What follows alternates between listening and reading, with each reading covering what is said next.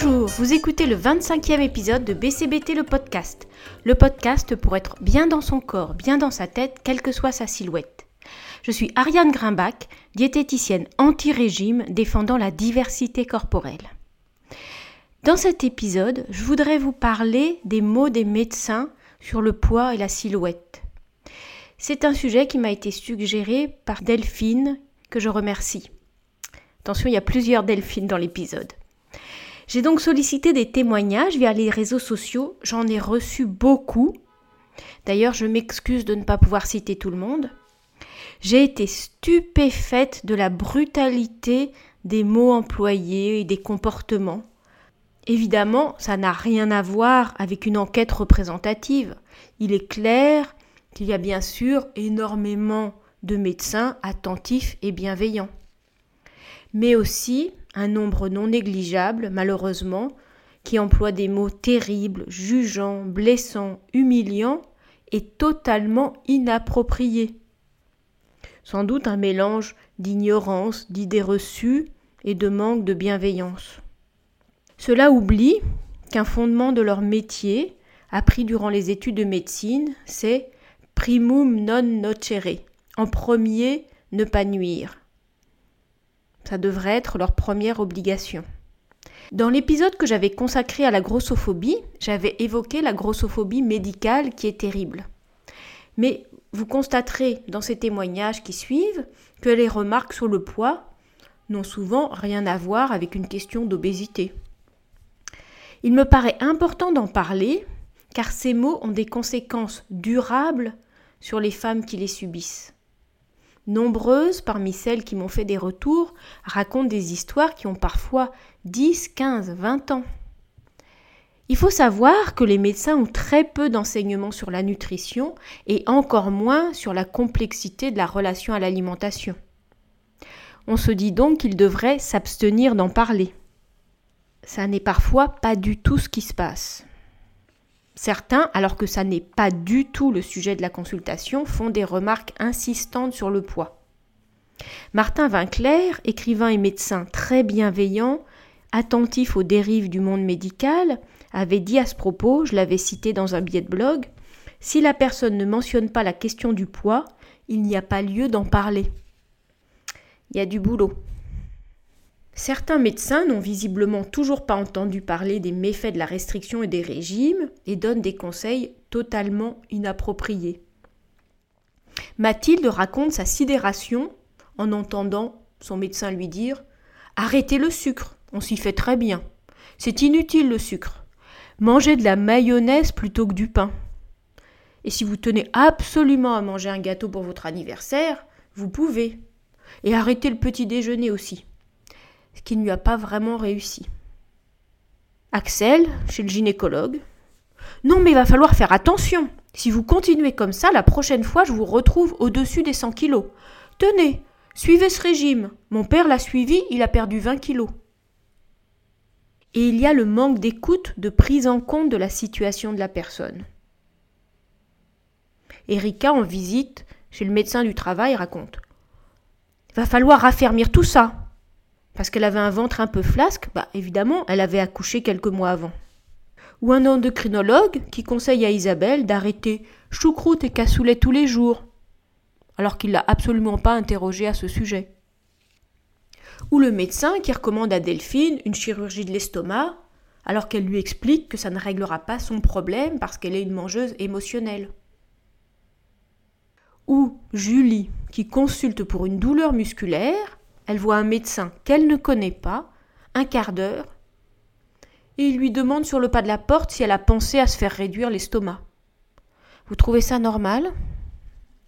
Il y a aussi les médecins yaka, comme si c'était simple, comme si la personne en surpoids ne le savait pas. Les médecins qui emploient un ton autoritaire ou moralisateur. Par exemple, entre la pilule, la cigarette et votre poids, va falloir faire quelque chose. Comme si c'était simple, dit Charlotte, parce que cela ne l'a pas du tout aidé.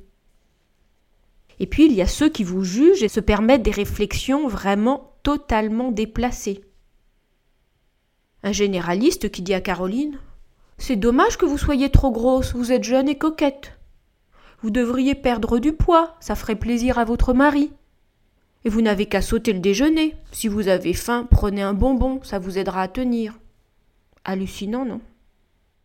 Ou ces mots extrêmement violents à Sandrine qui a pris 3 kilos dans ses trois premiers mois de grossesse. Et le gynécologue lui dit Je n'accouche pas les truies. Vous vous rendez compte de la violence? Ou Virginie, qui a 20 ans, faisait une taille 40-42 et le gynécologue lui dit qu'elle allait bientôt ressembler à un petit cochon. Je trouve ça fou. Il y a aussi la croyance que l'IMC est une donnée clé qui sépare les gens de poids normal et ceux qui seraient en surpoids au kilo près.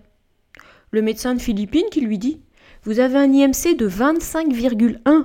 Vous êtes au-delà du seuil. Il faut perdre du poids. Philippines, il faudrait lui expliquer que l'IMC c'est une donnée statistique et pas individuelle, et que le choix de 25, il a été totalement arbitraire. Il y a aussi parfois chez des professionnels qui sont pourtant des spécialistes du corps, une méconnaissance de la diversité corporelle. Du fait qu'il y a par exemple des personnes naturellement maigres. Emmanuel raconte combien elle a été blessée par la remarque de sa gynécologue. Des pâtissières maigres, on n'en a jamais vu. Ou Juliette, à son premier rendez-vous, là encore chez la gynécologue, à 18-19 ans, alors qu'elle est allongée et que les autres séances ressortent, mais vous êtes toujours aussi maigre? Ou alors ceux qui voudraient vous traiter de menteuse quand vous annoncez votre poids, qui ne veulent pas vous croire. Delphine, qui reste 4 minutes avec un anesthésiste, qui a juste besoin d'un nombre pour calculer la dose nécessaire, et quand elle annonce son poids, lui dit À mon avis, on est bien au-dessus. Alors que pas du tout. Pourquoi elle mentirait?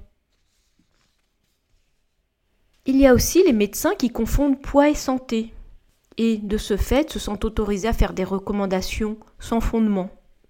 Catherine, qui fait 1m70 et 80 kg, elle est très active, en très bonne santé, et elle voit un gynécologue quand elle a 22 ans, qui insiste de façon désagréable sur la nécessité de perdre du poids avant de tomber enceinte, alors qu'elle n'a aucun projet, et un autre qui lui parle de son obésité, pour prétexter le changement de pilule.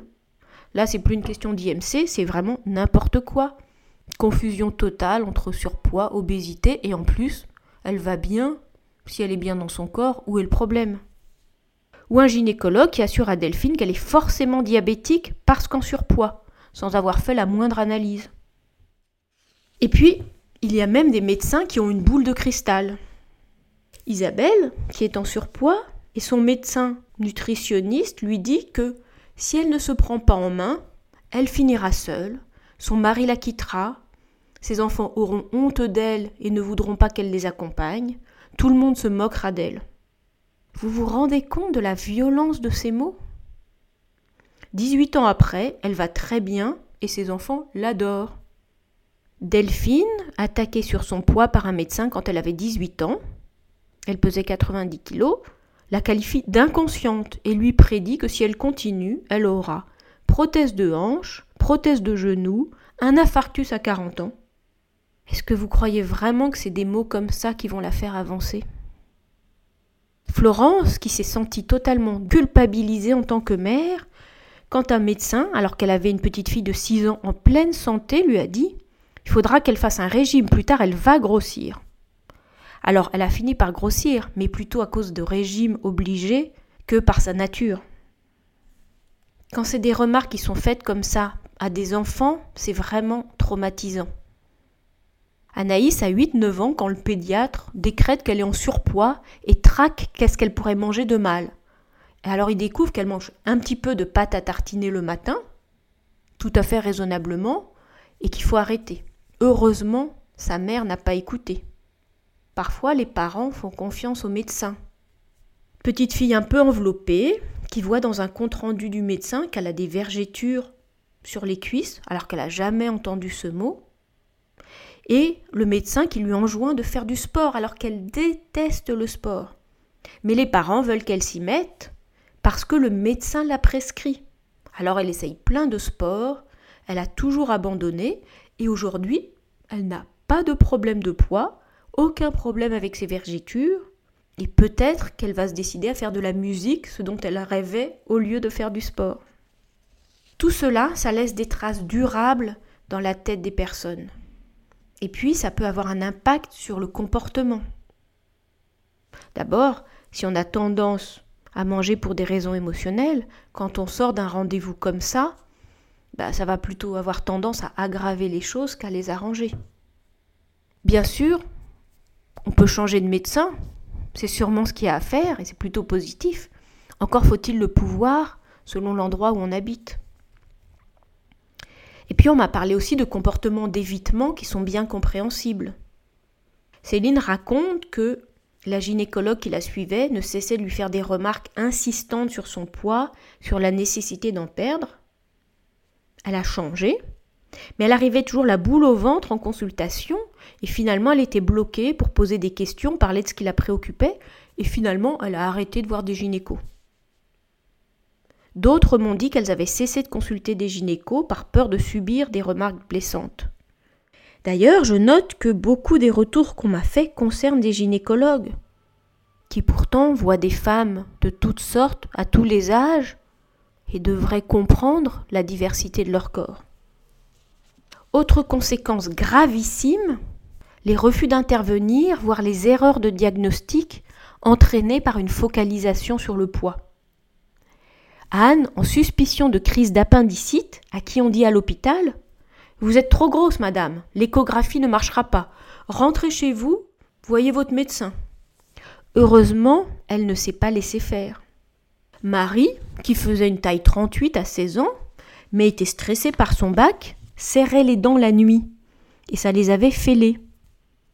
Mais la dentiste, qui la trouvait sans doute un peu trop grosse, a voulu y voir des caries et lui a conseillé un régime. N'importe quoi.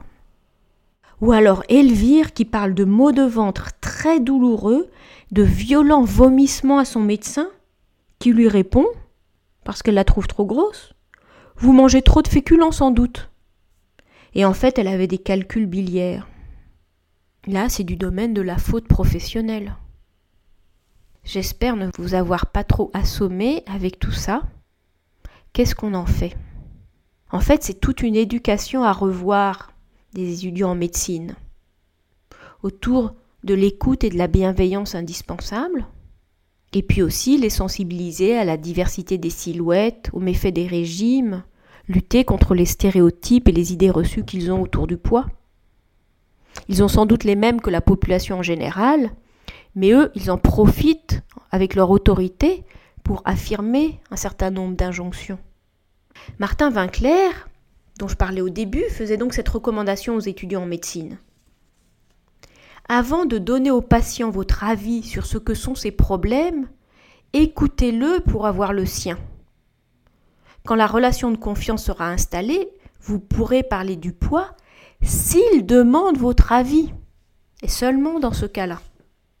De votre côté, vous pouvez, si possible, choisir des médecins bienveillants et techniquement compétents, évidemment en chercher par le bouche à oreille.